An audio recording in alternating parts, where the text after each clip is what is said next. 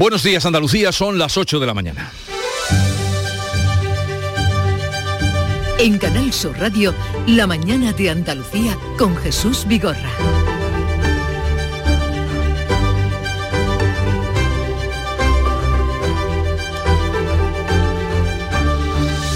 Hoy debería ser el primer día de la rebaja de la factura de la luz porque así nos lo habían vendido, pero se encarece el recibo 10 euros más.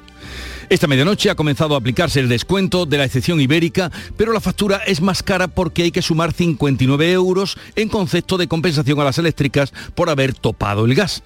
La cuenta es sencilla. Con el descuento, el precio del megavatio hora ha bajado a 165 euros, pero sumando esos 59 se llega a los 224. Ayer fueron 214. Hagan ustedes las cuentas. ¿Se colará este asunto en la campaña electoral? Pues ya lo veremos a lo largo de este miércoles, cuando los candidatos a la presidencia de la Junta intensifican sus agendas. En Málaga estarán hoy Juan Espadas y Teresa Rodríguez, en Granada Juanma Moreno y Juan Marín, visitará Sevilla y Jaén Inmaculada Nieto y hará campaña en Córdoba Macarena Olona. Tres jornadas de campaña por delante, de nuevo con mucho calor y un día en el que comienza la operación Paso del Estrecho después de dos años de parón por la pandemia. Hasta el 15 de septiembre van a cruzar el estrecho tres millones de personas desde los puertos de Almería, Málaga, Motril y sobre todo Algeciras y Tarifas. ¿Era esto la normalidad? La mañana de Andalucía. Social Energy. La revolución solar ha llegado a Andalucía para ofrecerte la información del tiempo. Temperaturas significativamente altas hoy en el interior de Andalucía, cielos poco nubosos y calimas, soplaviento de levante en el litoral mediterráneo oriental, también en el estrecho. Las temperaturas máximas van a oscilar entre los 30 grados de Málaga y los 40 de Córdoba y de Sevilla. Celebra el Día Mundial del Medio Ambiente con Social Energy. Únete a más de 3.000 clientes satisfechos con nuestras soluciones fotovoltaicas. Realizamos un estudio gratuito para ahorrar hasta un 70% de tu factura eléctrica y te regalamos un cheque de 200 euros en Amazon. Pide tu cita en el 955 44 11 11 o socialenergy.es y aprovecha las subvenciones disponibles. La revolución solar es Social Energy. Y vamos a conectar ahora con la DGT para saber cómo están las carreteras andaluzas. Nos atiende Lucía Andújar. Buenos días. Muy buenos días. Hasta ahora van a encontrar complicaciones en Sevilla de entrada en la 49 a la altura de Tomares y también en la 66 en Guillena. En cuanto a Málaga, pueden encontrar algunas complicaciones en la 7 en Fuengirola y Cala de Mijas hacia Marbella. Por lo demás, encontramos circulación muy tranquila en el resto de red de carreteras andaluzas, pero como siempre les insistimos, mucha precaución y no bajen la guardia. Estoy tremendo, soy un portento, Nefertiti en camisón, la melena de Sansón, canela en rama, un figurín. Con el extra de verano soy el ritmo de un cubano. Ya está a la venta el extra de verano de la 11, el subidón del verano. Un gran premio de 15 millones de euros y 10 premios de un millón. Extra de verano de la 11. A todos los que jugáis a la 11, bien jugado. Juega responsablemente y solo si eres mayor de edad.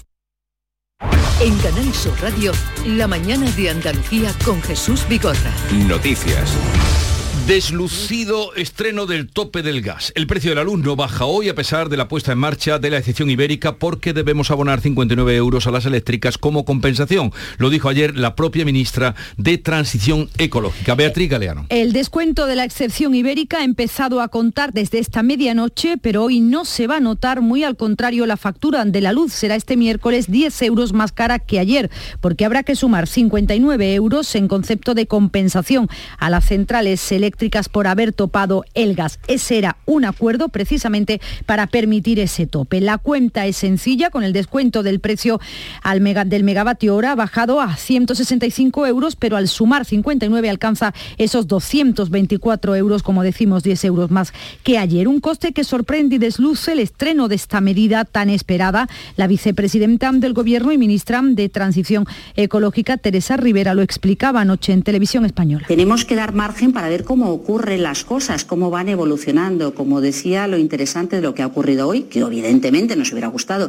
que el precio hubiera sido mucho más bajo, es eh, que el precio de España está significativamente por debajo del precio de Francia o del precio de Italia, que el precio del mercado mayorista está significativamente por debajo de lo que hubiera ocurrido en ausencia de ese tope. Teresa Rivera tampoco descarta que suba más el precio mientras dura la ola de calor.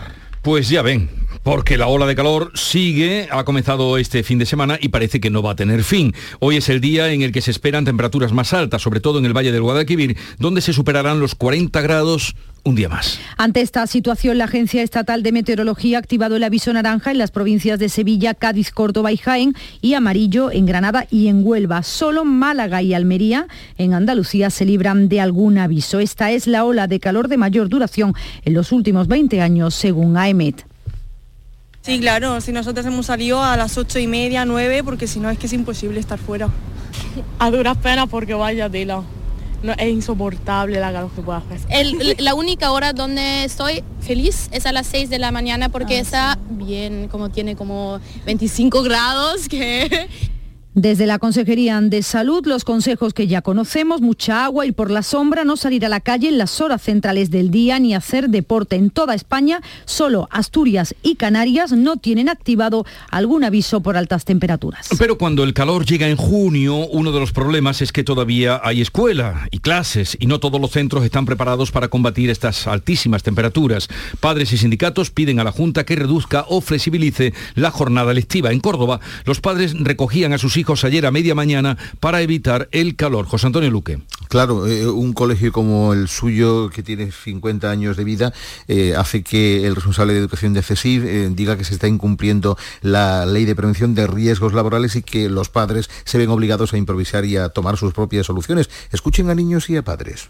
Pasamos mucha calor con los aires que no funcionan. Tenemos que estar con ventiladores chiquitillos y echándonos agua. Llevamos aquí toda la vida y, a- y nunca ha puesto aire y ahora que lo ponen nunca funciona. Perfectamente ya están alcanzando 42 grados. No había ni ventiladores, los cuales el AMPA se encargaban de pagarlos para que nuestros niños en un colegio público los tuviesen. Claro, no se puede utilizar el aire acondicionado por la antigüedad de la instalación eléctrica. Los padres reclaman al ayuntamiento que solucione esto ya. En Sevilla también varios colegios se están permitiendo la salida dos horas antes de lo habitual a los padres que lo soliciten. También preocupan los mayores. Sí, así que Salud responde. Desde la Consejería de Salud está llamando ya diariamente a las personas mayores que viven solas, son vulnerables, para explicarles qué hacer para prevenir problemas de salud con este calor y sobre todo para tenerlas controladas, aunque en general los mayores lo tienen claro. Para estar con abanico, tú sabes, con el ventilador y... Porque aire acondicionado no tengo. Y por la noche, como también lo tengo en mi cuarto, lo, hago que se ponga fresquito y luego lo apago.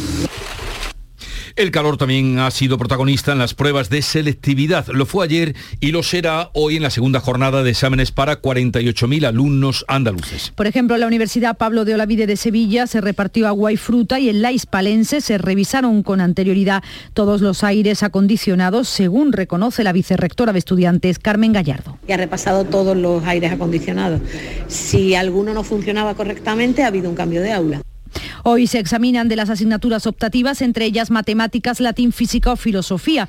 Este martes fue el turno para la lengua castellana y la literatura, historia de España y lengua extranjera y en general buenas impresiones tras ese primer momento de muchos nervios. He cogido el texto periodístico y una de las preguntas del cuarto de atrás.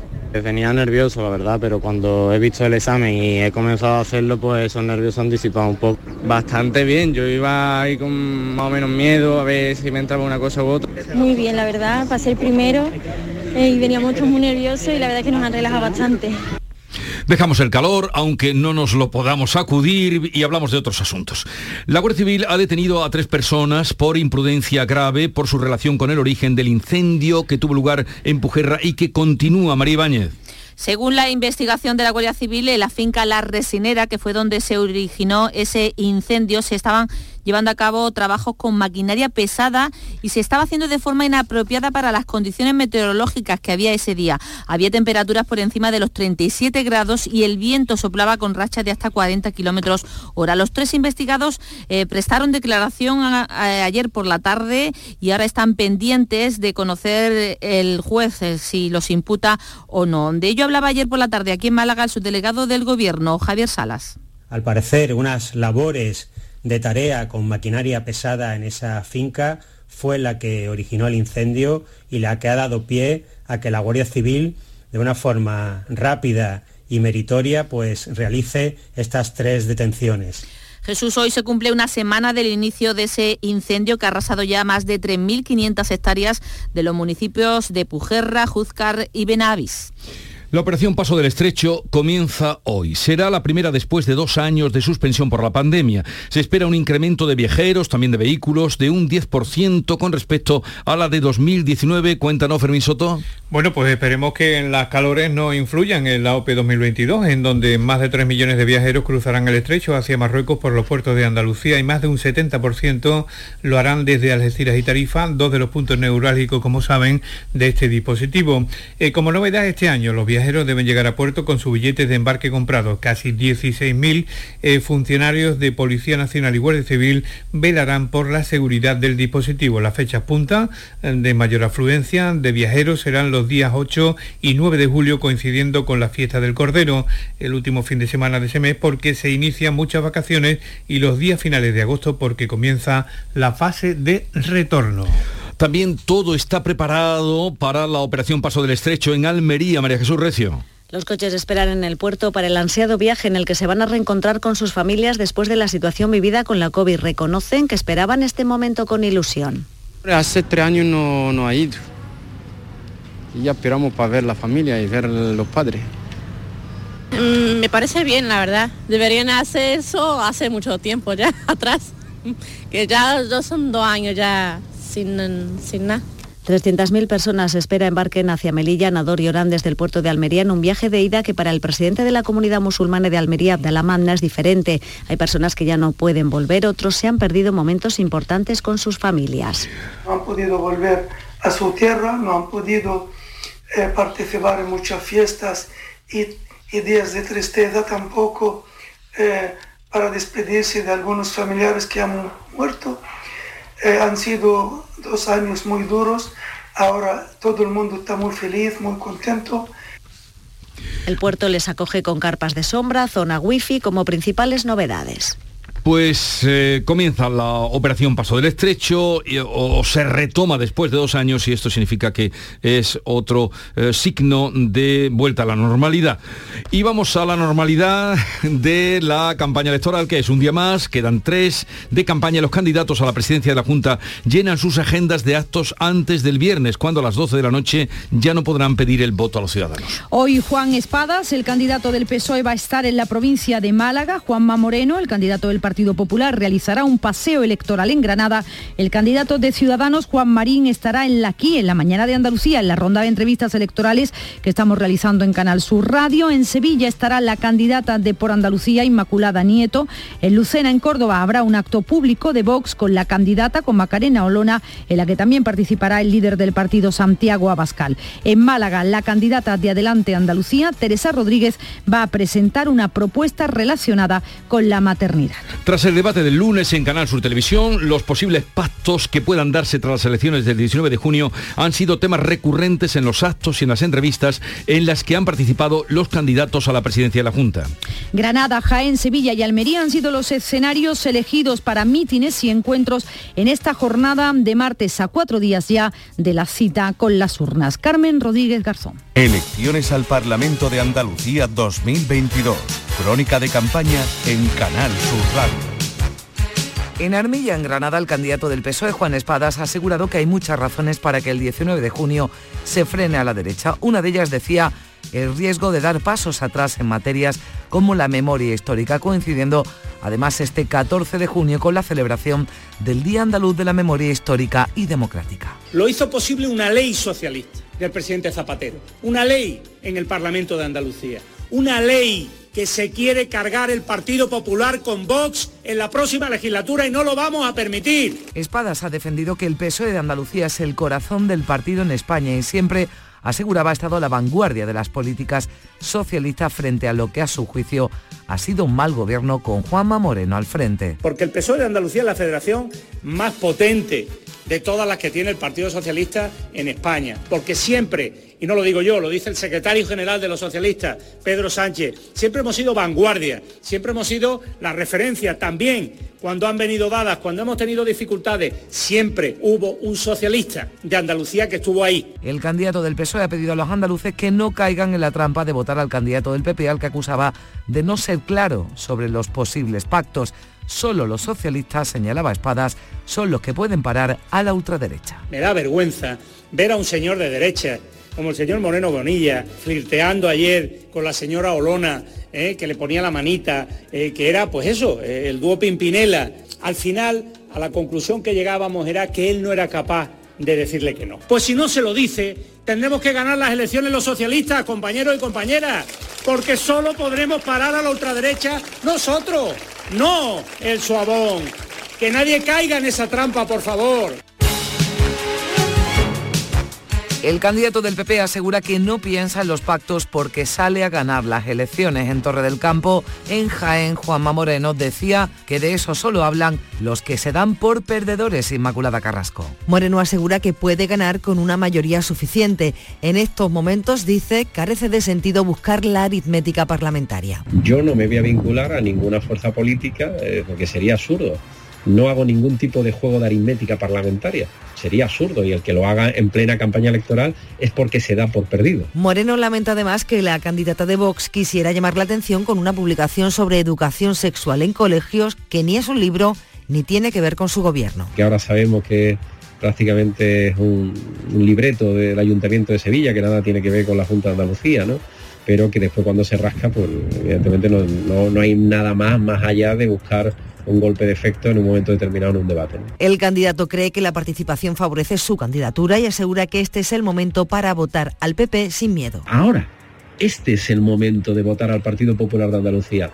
El que no nos vote en estas elecciones, mm, pues bueno, igual después se puede arrepentir pero de luego no tiene nada que temer. Moreno visita este viernes la capital granadina y Núñez Feijo estará en la provincia de Almería. En una entrevista en Canal Sur Televisión, el candidato de Ciudadanos, Juan Marín, se ha mostrado confiado en que, como ya ocurriera en anteriores citas electorales, puedan darle la vuelta a las encuestas que les otorgan muy malos resultados. Nos la dieron en 2015, que me daban cero, y conseguimos nueve, que en 2018, que los sondeos nos daban 11, terminamos en 21 normalmente no, nos tratan muy bien. En ese 30% de abstencionismo que ahora mismo hay o de indecisión, hay muchos votantes de Ciudadanos. ¿no? Marín ha insistido en que no pactarán con Vox, no se fían. ¿Cómo te puedes fiar de alguien que se presenta a unas elecciones autonómicas cuando quiere destruir el Estado de las autonomías? Yo es que veo tanta incoherencia aparte que no comparto su ideología y ese afán ¿no? por discriminar en función de tu pensamiento, de tu tendencia sexual. Y yo a mí me gusta la igualdad, ¿sabes?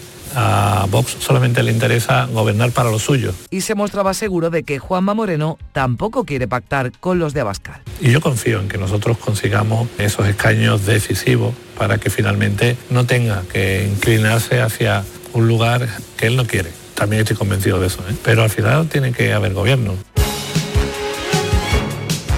Por Andalucía pide la movilización de los votantes de izquierdas y una oportunidad a los indecisos para el 19 de junio. Los líderes de los partidos que conforman la coalición aseguran que están preparados para cambiar la vida de la gente Rosa Rico. En un acto público en Dos Hermanas, Sevilla y Manieta ha contado con el apoyo de Alberto Garzón, Yolanda Díaz y Ione Belarra han pedido el voto para por Andalucía, convencidos de que va a solucionar los problemas de los andaluces. Y el próximo 19 de junio, a todos los agoreros que dicen que Andalucía no puede tener un gobierno digno, un gobierno de cambio a fondo que traiga las reformas estructurales que tanto necesita. Le vamos a volver a demostrar, si todo el mundo sale a votar, si toda la gente progresista sale a votar, que sí se puede. Inma Nieto, candidata a la presidencia de la Junta, pide el voto para poder gobernar. La única garantía de que aquí haya un bloque de progreso capaz de darle la vuelta a esto y de que efectivamente cuaje en un gobierno de progreso andalucista y de utilidad para nuestra gente es por Andalucía. Macarena Olona y Santiago Bascal estuvieron juntos de nueva noche en un acto público en el Ejido. La inmigración ha centrado parte del mensaje del líder de Vox. Asegura Bascal que los españoles sufren las consecuencias, por ejemplo, en sanidad. Y cuando acudís a urgencias y estáis esperando civilizadamente la cola, lo que queréis es que no venga otro dando voces, montando un lío y que pase antes que vosotros. Y no hace falta que dé más detalles, porque todos sabéis de lo que estamos hablando. Olona insiste en que Vox solo apoyará al PP si entra en el gobierno, recordando Moreno que Mañueco ya tuvo que dar marcha atrás. También decía, si no saco mayoría suficiente, habrá que convocar nuevas elecciones. Se lo comieron. Yo le aconsejaría, desde luego, al candidato del Partido Popular, prudencia. 19 de junio. Elecciones al Parlamento de Andalucía. Canal Sur Radio. En Canal Sur Radio, la mañana de Andalucía con Jesús Bigorra. Noticias. Málaga es y será hasta mañana jueves la capital mundial de la innovación digital. En la inauguración, que fue este martes, del mayor foro tecnológico de Europa, participó el expresidente estadounidense Barack Obama. Este encuentro digital reúne a más de 14.000 participantes y muestra soluciones tecnológicas innovadoras para ayudar a las empresas, también a las administraciones públicas, a llevar a cabo procesos de transformación digital. Los presidentes del Gobierno y de la Junta, Pedro Sánchez y Juanma Moreno, inauguraban este evento en el que participaban también 500 expertos. Un congreso que va a dejar en Málaga unos 30 millones de euros. Tanto Pedro Sánchez como Juanma Moreno destacaban la importancia del encuentro. Y en este sentido quiero ser claro, el Gobierno de España es plenamente consciente de la oportunidad histórica que supone la transformación digital y la transición ecológica para reindustrializar nuestro país. Que Málaga y Andalucía están decididas a la revolución tecnológica que está cambiando la faz de la tierra, a aprovechar todos y cada una de las oportunidades. Por cierto que el expresidente de Estados Unidos, Barack Obama, ha levantado una enorme expectación. Los asistentes han tenido que pagar 2.000 euros por la entrada para ver en directo a Obama. Y siguen bajando las cifras del coronavirus. Han descendido la tasa de incidencia, que está ya en 272 casos en mayores de 60 años, y también ha descendido el número de ingresados, que no llegan ya a las 500 personas. Con estos datos, el consejero de Salud habla ya de la posibilidad de que estemos entrando en una fase de endemia. Los ingresados en las UCIs son 25 pacientes. Jesús Aguirre. Para que os hagáis una idea, a nivel de UCI el índice de ocupación es 1,6% de toda la UCI. A nivel de España es el 3,6%, así dos puntos por debajo de la media de España. Eh, por debajo de dos ya no se considera que estemos en fase de alta frecuentación y en fase epidémica y estamos a 1,6. En toda España, el Ministerio de Sanidad ha notificado 36.000 nuevos positivos. La incidencia en mayores de 60 años se sitúa en 590 casos por cada 100.000 habitantes. También la Consejería de Salud ha confirmado 25 casos de viruela del mono, son 7 más que la semana pasada. Con 12 casos, la provincia de Málaga es la que tiene más positivos. En cualquier caso, los pacientes evolucionan bien. Y hoy se reúne el Consejo Interterritorial de Salud en Valencia, reúne al Ministerio y las eh, comunidades autónomas y va a analizar la evolución de la pandemia de coronavirus, también la situación epidemiológica de la viruela del mono. Asimismo, abordará la aplicación del Plan de Salud Bucodental aprobado por el Consejo de Ministros y que va a dar cobertura a 7 millones de personas. Son las 8.23 minutos de la mañana, sintonizan Canal Sur Radio. ¿Por qué Agua Sierra Cazorla es única? El equilibrio de su manantial es único, el más ligero en sodio, la idónea para la tensión arterial, más rica en magnesio, calcio y bicarbonato. Y ahora agua Sierra Cazorla con los refrescos saludables de verdad, sin azúcar y sin gas, más naranja y limón. Agua Sierra Cazorla, la única en calidad certificada. El 19 de junio de 2022 son las elecciones al Parlamento de Andalucía. Si deseas votar ese día, Identifícate con tu DNI, permiso de conducir o pasaporte cuando acudas a tu colegio electoral. También puedes ejercer tu derecho al voto por correo. 19 de junio de 2022. Elecciones al Parlamento de Andalucía. Infórmate llamando al teléfono gratuito 919-0622 o entra en eleccionesparlamentoandalucía2022.es. Junta de Andalucía. En Canal Sur Radio, la mañana de Andalucía con Jesús Bigorra. Noticias. En Granada comienzan hoy los días grandes de las fiestas del Corpus y los trabajadores de los autobuses realizan su segunda jornada de huelga por falta de acuerdo en la negociación del convenio colectivo. Los servicios mínimos se mantienen en el 30% en las horas punta y un solo vehículo por línea durante el resto del día y acercamiento entre las partes, aunque todavía no hay acuerdo. Los sindicatos aseguran que la empresa Alsa Rover sigue sin garantizar que la plantilla no pierda poder adquisitivo. José Manuel Roldán es el presidente del comité de empresa. La verdad es que estamos ya bastante, la postura bastante cerca, pero bueno, falta ese pequeño escalón que, nos está costando franquear. El principal escollo que tenemos sigue siendo el tema económico, compensar la posible pérdida de poder adquisitivo. Aún son incapaces de garantizarnos la pérdida de poder adquisitivo, que es lo que nosotros reivindicamos. Sí se ha desconvocado en Granada la huelga que iban a iniciar esta semana los trabajadores de Inagra, la empresa concesionaria del servicio de limpieza viaria y de recogida de basuras. El acuerdo alcanzado con la dirección de la compañía está previsto que sea ratificado este miércoles por la tarde en la Asamblea de Trabajadores. Ambas partes se han comprometido a volver a sentarse a negociar cuando salga a licitación este servicio. Lo hará en 2023. Dos comisiones del Parlamento Europeo han rechazado este martes considerar verde tanto la energía nuclear como el gas. La negativa de confirmarse supondrá un espaldarazo para la extensión de las renovables en toda Europa. Así lo consideran los grupos ecologistas como Greenpeace porque no darle la categoría de verdes al gas y a la nuclear va a suponer que el dinero que debía destinarse a esas fuentes de energía vayan a otro tipo de instalaciones realmente más ecológicas. Merichel Benassar de Greenpeace dinero que tiene que ir a las energías renovables irá hacia las energías renovables y no a la energía nuclear y al gas fósil. Porque si la Unión Europea quiere eh, cumplir con sus objetivos en materia de clima y energía, tiene que apostar por las energías renovables. Hace tan solo unos días, los grupos ecologistas ucranianos ya advirtieron a los eurodiputados de que considerar el gas y la energía nuclear como verdes supondrían además un regalo para Putin para seguir financiando la invasión de Ucrania. El Ejecutivo andaluz ha celebrado de manera telemática el último Consejo de Gobierno de esta legislatura antes de entrar en funciones tras el 19 de junio.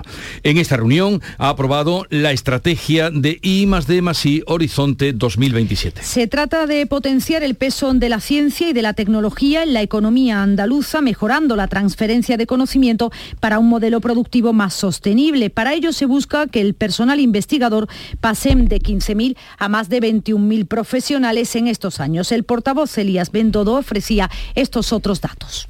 Para cumplir estos tres objetivos que les comentaba, esta estrategia I más D más I se concreta en siete líneas, 19 programas de actuación y 122 proyectos y contará con una inversión de mil millones de euros de aquí a 2027, procedente fundamentalmente de fondos propios y de fondos europeos. Por otra parte, se ha puesto en marcha el Plan Crece de la industria de la piedra y el mármol, que afecta principalmente a la provincia de Almería y el Consejo de Gobierno ha autorizado también el adelanto del 100% de las ayudas a los ayuntamientos en la iniciativa para la promoción del empleo juvenil en el ámbito local.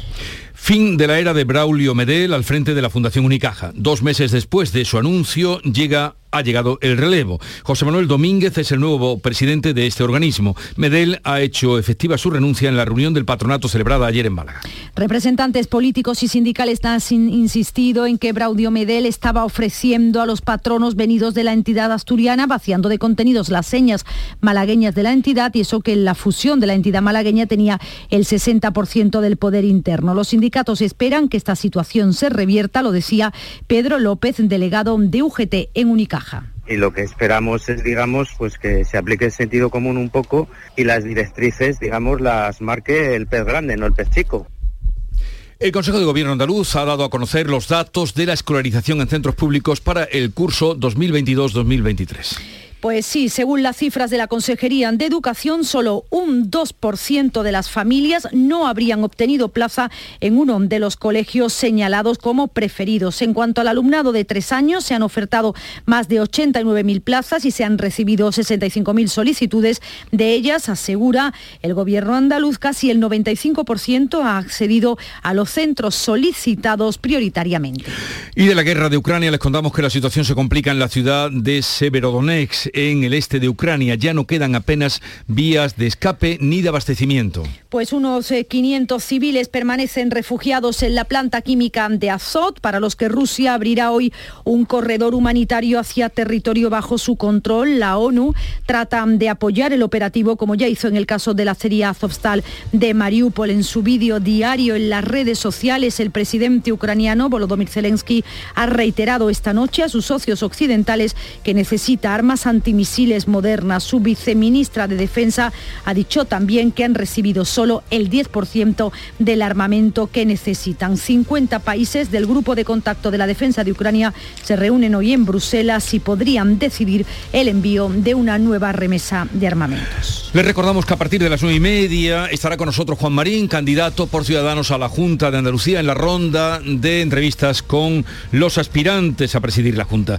Pero también vamos a invitar a partir de las las 8 y 40 más o menos a Jorge Morales de Labra, ingeniero industrial, ya saben ustedes, experto y buen divulgador en el tema de energías, para que nos cuente el porqué mm, de lo que se ha anunciado tanto que hoy, el día que entra en vigor eh, la excepción energética, lo haya hecho subiendo la electricidad.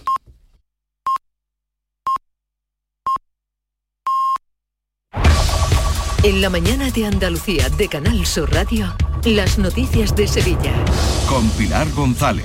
Hola, buenos días. A esta hora hay retenciones en la entrada a Sevilla de un kilómetro por el patrocinio, dos por la autovía de Utrera, uno en el Centenario sentido Huelva y dos en sentido Cádiz. Dos también en el nudo de la Gota de Leche, sentido Ronda Urbana Norte, donde el tráfico es intenso a la altura de San Lázaro. En el interior de la ciudad también es intenso el tráfico en la entrada por el Alamillo, Ronda de Capuchinos, Avenida Juan Pablo II y Puente de las Delicias y también en La Palmera. Toma hoy las riendas de tu futuro energético. Sonen Battery, líder europeo en acumulación solar fotovoltaica para hogares y empresas, patrocina este espacio. Estamos de nuevo en aviso naranja a partir de las 12 en la campiña y aviso amarillo en la Sierra Norte. Cielo con nubes, calima, viento flojo. Las temperaturas bajan algo en la Sierra Sur. Está previsto alcanzar 42 grados en Écija, 41 en Lebrija y en Morón, 40 en Sevilla. A esta hora 26 grados en la capital.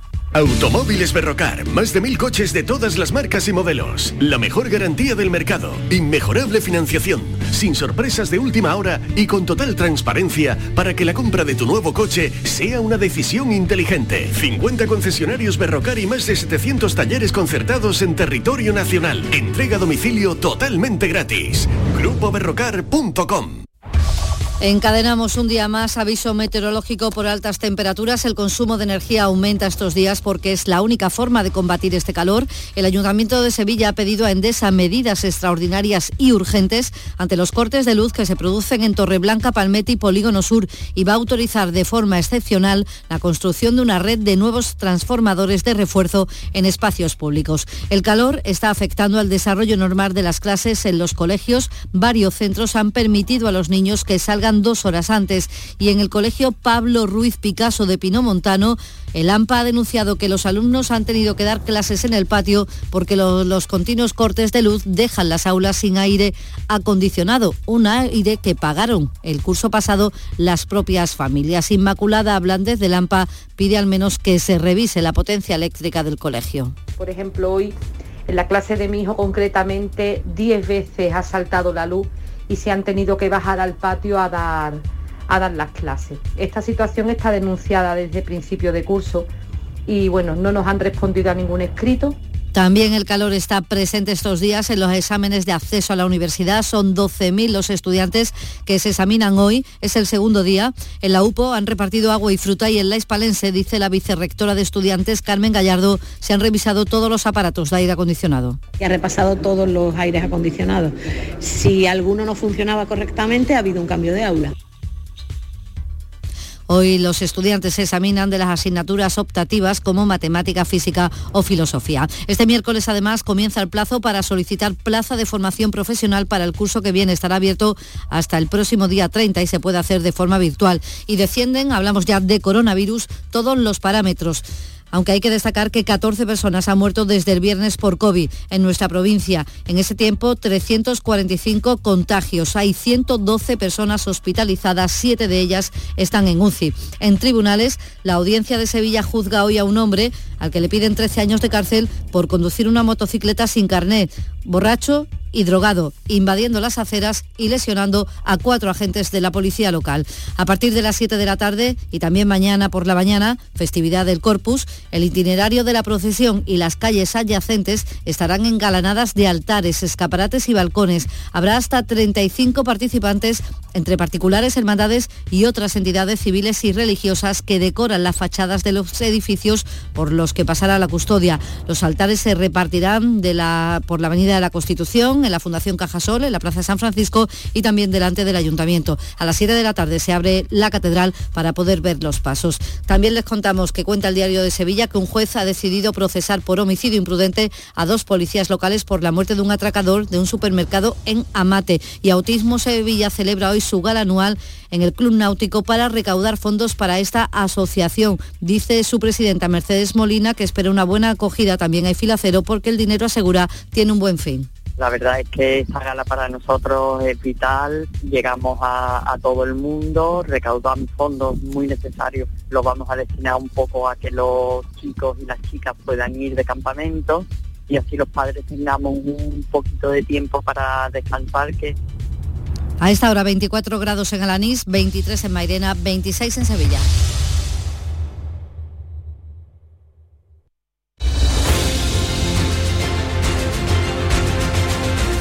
8.35 minutos de la mañana, en un momento abrimos tertulia, conversación sobre los temas de actualidad, hoy con Ana Cabanillas, José María de Loma, el coleccionista de aforismos de campaña, y con Alberto García Reyes.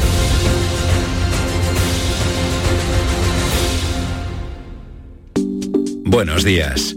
En el sorteo del Eurojackpot de ayer, la combinación ganadora ha sido 11, 28, 30, 35 y 50. Soles 7 y 8.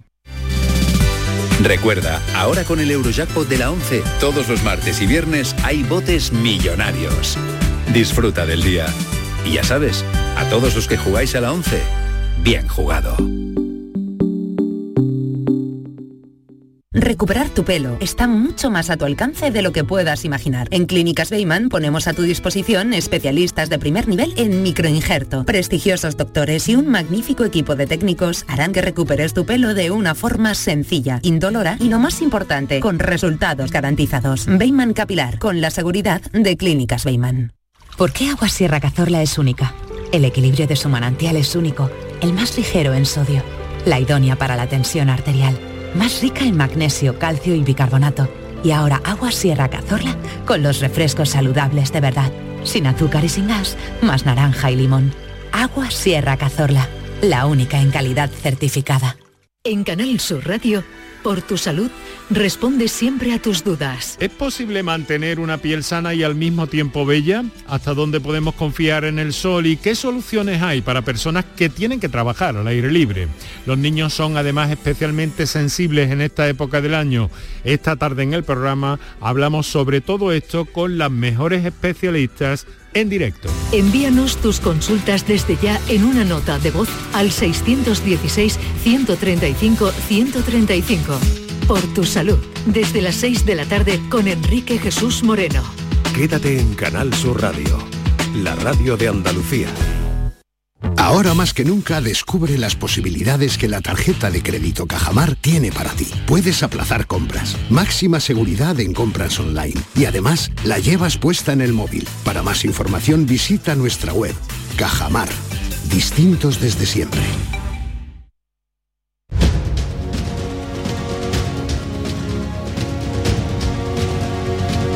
La mañana de Andalucía con Jesús Vigorra. Y con Ana Cabanillas del Periódico de España. Ana, buenos días. Buenos días, Jesús. Eh, ¿Qué ecos llegan de la campaña eh, por Madrid?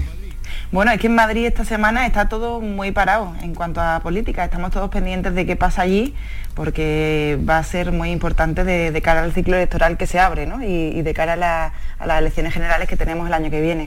Con lo cual estamos todos muy pendientes. Y ecos, bueno, pues yo creo que lo mismo que allí. Eh, quizá un poco más de lejos, pero, eh, pero bueno, eh, pendientes de Vox, ¿no? Y a ver qué papel va a tener, que es la pendientes de Vox, pendientes de Vox.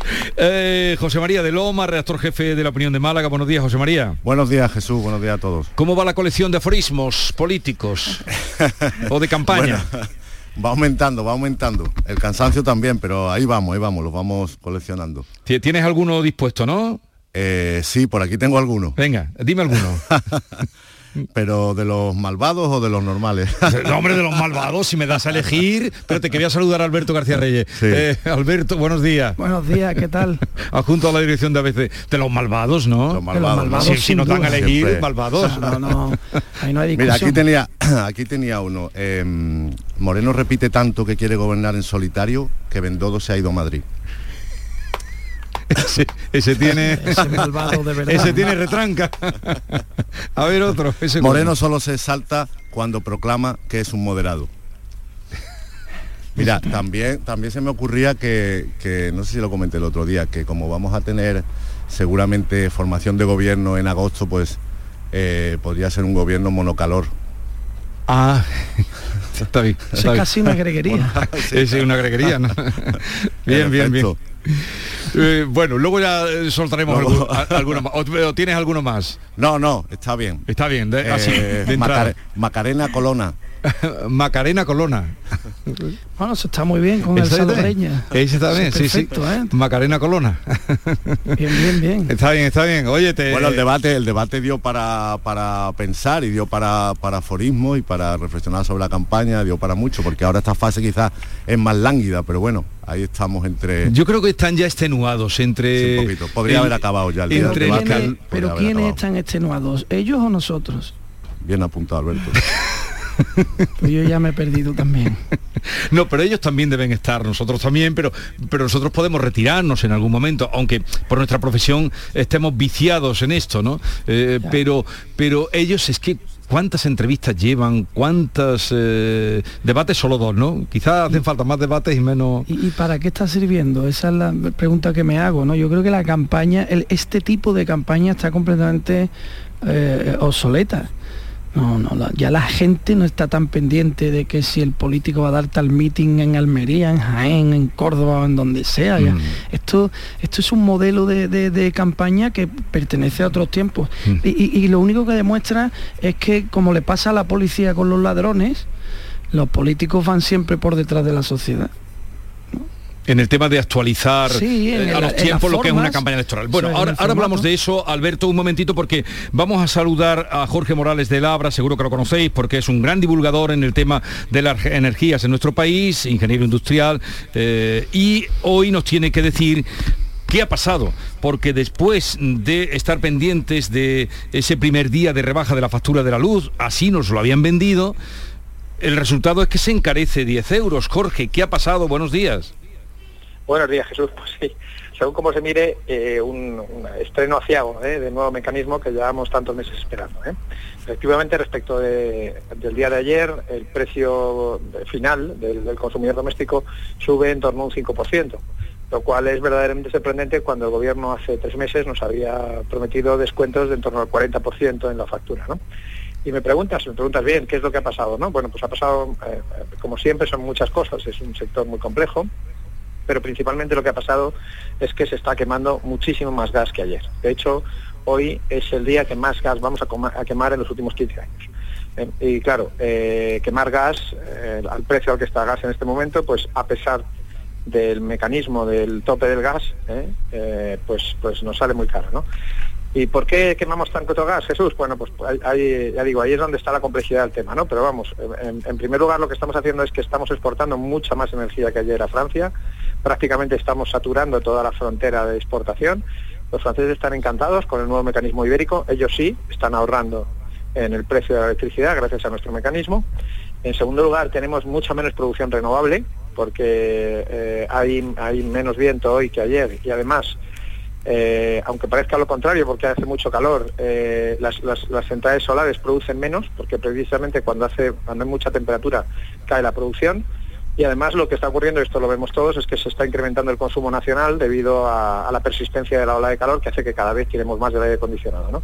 Por tanto, con todos esos factores, cuando se junta todo eso, lo que da lugar es, como he dicho al principio, a que estemos en máximos históricos de quemar gas para producir electricidad y eso, a pesar del mecanismo nuevo, pues eh, ha llevado a mayores precios de electricidad. Pero entonces al gobierno no ha salido, como dicen en mi pueblo, un pan como unas hostias, porque si resulta que la excepción energética iba a ser para que se nos rebajara, eh, excepción, ya lo dice la palabra, eh, excepción energética, excepción ibérica, isla bonita o península bonita, y ahora resulta que son los franceses los que se benefician con esta apuesta. A ver, Jesús es el primer día, ¿eh? yo creo que hay que esperar también algunos días más, pero desde luego el primer día el resultado a mí me parece que no es el esperado. ¿eh? El gobierno defiende que de no existir ese, ese mecanismo el precio habría sido aún mayor, ¿vale? de ese 5%, habíamos pagado en torno a un 10% más hoy respecto del, del precio de ayer, pero creo que ni a mí ni a, ni a la mayor parte de los ciudadanos les vale. esto de, de, que hubiera sido peor en otras circunstancias. ¿no? Yo creo que efectivamente este mecanismo ha sido muy peleado y lo que esperamos de él es que lleve a grandes descuentos en la factura de la luz. Y insisto algo que te dije ya el otro día en el programa. ¿eh? Eh, este mecanismo tiene otras consecuencias que son más importantes a largo plazo que la propia bajada del recibo. ¿eh? No hay que, por supuesto, olvidar la bajada del recibo, pero eh, la, la, más importante de todas ellas, Jesús, es que este mecanismo es de largo plazo, va a durar un año. ¿vale? Y lo que, lo que tiene que hacer es contener el, ese contagio a los precios de la luz de la subida de precios del gas. ¿Por qué digo esto? Ayer hubo un problema, vamos, ayer se confirmó que un incendio que hubo la semana pasada en una de las estaciones de licuación de gas de Estados Unidos, que es muy importante para Europa, va a estar fuera de servicio de esa estación eh, durante tres meses. Se esperaba que fueran tres semanas, pero finalmente va a estar durante tres meses fuera de servicio. Esto disparó ayer los precios del gas un 16% en un solo día. Por cierto, precios que se están confirmando hoy ¿eh? en el mismo nivel. Bien, pues lo que ocurrió ayer es que, igual que en los mercados francés y alemán sufrieron fuertes incrementos, los mercados eléctricos, ¿eh? en torno al 12-13%, en España el precio futuro, el precio del mes de julio, subió solamente, entre comillas, un 4%. Esto es también consecuencia del nuevo mecanismo, ¿vale? O sea, es decir, por eso digo que ojo, que no vale con un solo día, que yeah. efectivamente el extremo, el estreno, perdón, ha sido aciago, sí. pero, pero también ocurrió ayer, aunque esto es menos publicitado, que ante una subida que precisamente coincidió con el día del estreno del mecanismo ayer, una subida importante del precio del gas, esa subida no se trasladó al mercado eléctrico español y sí se trasladó al resto de mercados europeos. Vale. Pues esperemos que esto se, se, enmiende y se mejore, pero claro, entró con retraso dos meses, nos lo han venido vendiendo hasta, hasta ayer, pero esperemos que se reconduzca. Bueno, Jorge, gracias por atendernos. Jorge Morales de Labra, eh, fundador, presidente de Próxima Energía, ingeniero industrial. Un abrazo y hasta otro día. Gracias, igualmente. Hasta luego. No sé si queréis comentar algo. Desde luego, eh, el comienzo ha sido un poco raro. Esperemos que es que yo siempre cuando escucho estas cosas me acuerdo, veo a, a, Pedro Sánchez con la cara de Enrique Morente cantando aquello de yo vengo vendiendo flores. ¿no? Las tuyas son amarillas y las mías son de colores. O sea, este, yo no he visto a nadie vender más flores eh, y, y, y, y, más mentiras, más trampantojos en la historia de la democracia española como mínimo. O sea, si nos pusiéramos a investigar nos daría más allá. Esto es increíble, la verdad. Es que no Sobre sé ni todo... qué decir venderlas muchas veces, ¿no? Porque yo no sé cuántas veces hemos hablado esto de la excepción ibérica desde marzo, eh, que llevamos meses esperando a que llegue este momento, que por fin en, entre en vigor y se aplique este tope, eh, y es cuanto menos decepcionante. Yo creo que el gobierno deberá dar explicaciones, eh, pero ya no por, por, las consecuencias que ha tenido, sino por la las expectativas que se han creado, ¿no? Ha habido un problema de expectativas sobre lo que, lo que el gobierno decía que iba a pasar y lo que estamos viendo. Eh, veremos por qué queda un año, eh, pero desde luego yo creo que, eh, que deberán asumir responsabilidad y tomar medidas complementarias si es, que, si es que hace falta, porque el, el problema de, del, del, precio de la electricidad yo creo que es el principal problema que tiene ahora mismo este gobierno, porque está afectando al IPC, como ya sabemos, a la subida sí. de, de los precios de los alimentos, en fin. Eh, pero bueno, a ver qué dice, qué dice el gobierno y a ver cómo, cómo evolucionan eh, los precios en los próximos días, porque, uh -huh. porque como decía el, este experto, eh, es solo el primero, ¿no? Veremos. Uh -huh. Ha sido un absoluto fiasco y el único... El, un fiasco y el único consuelo que tenemos es que sin esta excepción ibérica pues habría sido todavía eh, peor, todavía más, más elevado el, el, precio de la luz y bueno, se ha juntado todo además, esta fuerte demanda por el, por el calor estaba leyendo antes una estadística y casi un 15% de hogares en España sí. que no pueden poner eh, el aire acondicionado, ¿no? Se habla mucho de, de, la pobreza energética del frío, pero el, el, calor también se las trae y desde luego pues no... Es que el precio de la luz, que además fue batalla de la parte más izquierdista del gobierno, cuando estaban en la oposición o durante muchos años, una batalla contra las eléctricas. Acusaron y una batalla a Rajoy de muerte, Claro, ¿eh? claro. De y ahora muertes. son incapaces. Es verdad que hay una coyuntura internacional complicada y que todo se mezcla, pero son incapaces de bajar el recibo de la luz. Mm. Y, el estreno de hoy, claro, y sobre todo porque se ha publicitado mucho, o sea que si se reconduce, bien sea, pero hasta ayer mismo el, el ministro de la presidencia Bolaño estaba, y además atribuido personalmente a Pedro Sánchez que fue allí y que lo negoció. Esto lo oí yo con mis eh, claro un problema como decía antes, claro un problema como decía antes de expectativas y además eh, se, han, se, han, creado muchas expectativas que no que no han sido finalmente eh, respondidas. Pero es que además esto anuncia otra batalla interna del gobierno, otro lío que no que no va a beneficiar al asunto, que es el Podemos insiste en en grabar a las eléctricas, ¿no? En un gran impuesto contra, contra las eléctricas, que no sabemos si eso si nos va a quitar de pagar suficiente en el recibo o no, si va a tener una causa directa. No te preocupes que de todas formas ya saldrá luego Pedro Sánchez a decir cualquier otra mentira que te apesta. O sea, eso es el, efecto bola de nieve, ¿no? Pues no, pues como esto ha sido mentira, pues decimos otra más gorda y, vamos a por la siguiente. Eh, eh, eh, voy a bajar esto al terreno andaluz porque creo que el principal...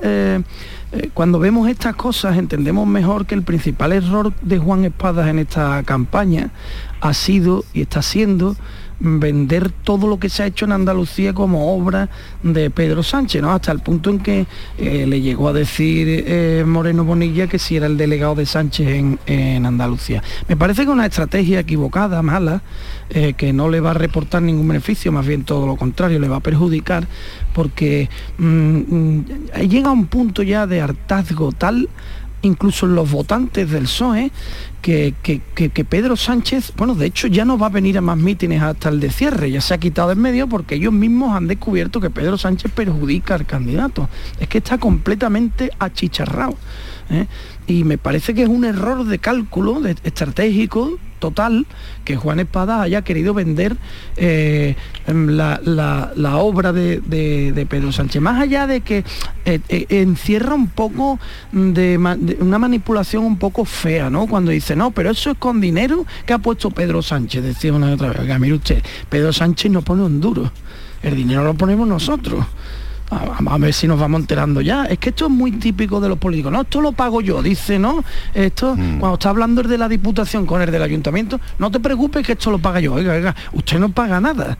Aquí pagamos nosotros. Entonces Pedro Sánchez no ha puesto ni más ni menos. Hay que ver cuánto ha puesto el Estado, el gobierno central, en función de lo que le corresponde a los andaluces. Que está clara, estamos claramente infrafinanciados. Por eso yo creo que Juan Espada ha cometido un error de bulto, eh, aferrándose a a Pedro Sánchez. Claro, no tenía otra salida, es que Pedro Sánchez es el que lo ha puesto ahí. De todas maneras es verdad también que tiene el PSOE una gran incapacidad para eh, mm, zafar, para no se zafa de, la agenda que le marcan de mm, la parte negativa de la política de Pedro Sánchez, ¿no? los pactos con los nacionalistas radicales, por ejemplo. Pero el gobierno es incapaz de vender las cosas buenas que hace o de meterlas en la agenda política, la subida al salario mínimo, la reforma laboral, el envío cuantioso de fondos a las autonomías. Es que no, no lo meten eso en campaña. Yo no veo que el PSOE venda bien eso. De todas maneras, el acto más multitudinario de Espada fue con Pedro Sánchez, en Cártama el otro día, 3.500 personas. Es verdad que, viene gente de toda Andalucía, que eso no, no se mueve solo la zona, ¿no? Pero eh, han tirado de él en cierta medida. No sé si son conscientes o no de que les perjudica, o a lo mejor no les perjudica o no lo saben, pero es verdad que muchas veces, eh, también porque el gobierno es mixto, ¿no? Y la capacidad del socio menor para poner sus asuntos encima de la mesa parece mayor, pese a la gran maquinaria que tiene el PSOE en todos los aspectos, pero veo una, una cierta incapacidad para poner encima de la mesa eh, los logros del gobierno que también los tiene. Sí, a mí con lo que con lo que dice Alberto sí que es verdad que me sorprendió em, Juan Espada en los dos debates, porque los dos insistió precisamente en eso de que eh, todo lo que había hecho eh, Moreno Bonilla era por los fondos europeos, ¿no? Y efectivamente como si esos fondos pertenecieran em, a Pedro Sánchez. Y a mí lo que me sorprende es que en el segundo debate no rectificó, insistió en el, en el mismo asunto. Y, yo no sé cómo no, se dan cuenta de eso, de que esto ya parece que resta, ¿no? Estamos hablando de un gobierno que está muy desgastado, que está eh, solo, incluso dentro de una coalición, es una coalición que está continuamente en guerra, que ya no cuenta con aliados eh, fiables eh, para llevar adelante su iniciativa, que las últimas la ha tenido que salvar el Partido Popular. Yo creo que eh, ya es una imagen que no, ayuda a, sumar, pero por otra parte estamos hablando de un candidato socialista que es que llegó hace un año eh, a la Federación Andaluza y que tampoco ha sabido consolidarse. Fue, era el hombre de Pedro Sánchez y lo que estamos viendo en esta campaña es que lo sigue siendo y no tiene, o por lo menos no exhibe un proyecto para Andalucía más allá de eso. Y es que Juan Espada es, bastante dócil en ese sentido, le cuesta trabajo salirse del carril. Eh, es, muy, leal a la organización. ¿eh? Eso lo digo como virtud eh, pero claro, en este caso se ha convertido en una rémora para él, en un lastre, porque no, no es defendible eh, lo que está haciendo oh, Pedro Sánchez en España en la mayoría de los casos. Y, las cosas buenas que hace el gobierno también son matizables, ¿no? Como decía eh, eh, José María, que, que hay cosas buenas también que no se han vendido, ¿no? La reforma laboral, la reforma laboral es de Fátima eh, Báñez, lo que han hecho es matizar aquella reforma laboral que por cierto querían derogar íntegramente y no lo han hecho tan mala no sería. ¿eh? Lo que han hecho ha sido cambiarle algunos aspectos a esa reforma laboral. Esto sería una contrarreforma laboral, eh, si, se quiere ser, eh, digamos, más riguroso. Luego, ot- otros logros, otros logros del gobierno, pues yo la verdad me cuesta trabajo encontrarlos y en, y en la disputa que, por ejemplo, Juan Espadas plantea, que es otro de sus, digamos, ejes centrales de campaña, el posible acuerdo con Vox, que incluso le sacó una foto de Juanma Moreno negociando con Ortega Smith y con el entonces líder de Vox en Andalucía, el juez Francisco Serrano, eh, es que se le puede sacar una foto también a, a- a- a Pedro Sánchez o a sus al- a sus láteres con Bildu, que está en las mismas condiciones, el acuerdo es de investidura, aquel acuerdo fue de investidura, no, no de gobierno. Es que mm, y, y qué, y qué partido, con qué partido se va mejor a, a, a hacer el potaje, a hacer el potaje de garbanzo, con, con Vox o con Bildu. Yo, no conozco a nadie de Vox que haya tenido que dar una rueda de prensa encapuchado, la verdad. Es que vamos a hablar un poquito ya, es que de, de- de verdad que no se puede tener la cara tan dura. Eh, Hay que tener un poquito de medida en las cosas porque han llegado a un punto en el que piensan que los ciudadanos somos imbéciles. Esto no se puede consentir. Pero eso mismo que tú decías antes, Alberto, que lo has explicado muy bien, de que es una contrarreforma en realidad mm, y que puede tener sus virtudes, pero que ni siquiera es de ellos, es que ellos mismos no lo explican así. O sea, si lo explicaran bien, si dijeran nosotros hemos hecho una contrarreforma y hemos eh, introducido elementos nuevos, pero vamos a ver, solo el hecho de que tengamos en, las últimas, en las últimas cifras del paro una cifra buena, de récord de afiliados y récord de empleados, solamente eso, ya que se podría hasta vender por sí solo, pues le resta, porque el achicharre está claro por la- las compañías, por las compañías de- que tienen el, no ya dentro del gobierno, sino en, en las alianzas, ¿no?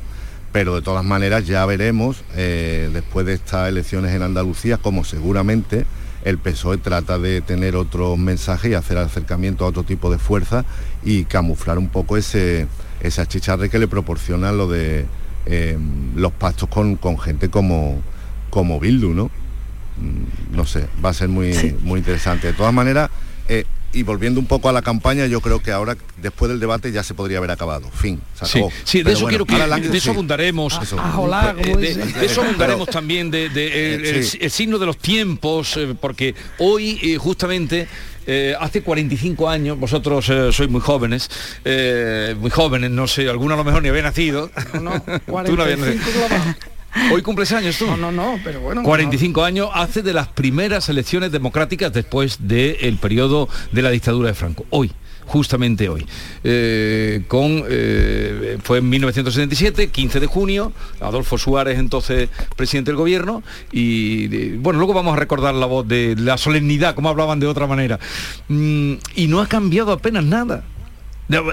A la hora de la estrategia de, de campaña. Han dejado de pegar carteles. Es lo que hablábamos antes. ¿no? Por eso, Que- pero que ¿cuándo ya ha cambiado? El mundo ha cambiado. campaña, claro. Claro, claro que todo ha cambiado y que ahora las maneras de comunicarse son otras. Sobre todo la gente joven tiene mucho desapego por este tipo de, de exposición de los políticos. No, no hay cercanía. Yo no conozco a nadie en mi entorno, eh, de- digamos, de menos de 30 años que tenga el más mínimo interés por nada de esta campaña. Pero por nada es por nada, ¿eh? Ni por el debate. Y mira que el debate el otro día en Canal Sur fue un ejemplo de dinamismo y, de, ágil. y de muy buena organización. O sea, mm, ojalá a partir de ahí se progresara hacia modelos un poquito más dinámicos eh, y más entretenidos de. Pero de estando ver, hoy los medios de comunicación, la capacidad de entrar, eh, ¿de qué vale en la plaza que no va nadie o que va muy poca gente? Porque los mítines... En fin, eh, a ver, vamos a escuchar Solo a me resta Adolfo decir Suárez, cómo se hablaba entonces. como- solo me resta decir que cuando como presidente del gobierno de Su Majestad el Rey les invito a acudir a las urnas y solicito su voto afirmativo, no estoy pidiendo nada para mí. Solo pido que entre todos, con todos, hagamos posible que a este pueblo se le devuelva la confianza de sentirse capaz de gobernarse a sí mismo. Qué manera de hablar. Esa entonación, ¿eh? A mí me recuerda, me recuerda un poco a Macarena Olona. No, no, no, no. No, por Dios. No, digo que es otro otro estilo, era solemne, era... eh, en fin, ahora seguimos después del boletín o eh, el repaso a las noticias del día con Ana Cabanilla, José María de Loma y Alberto García Reyes.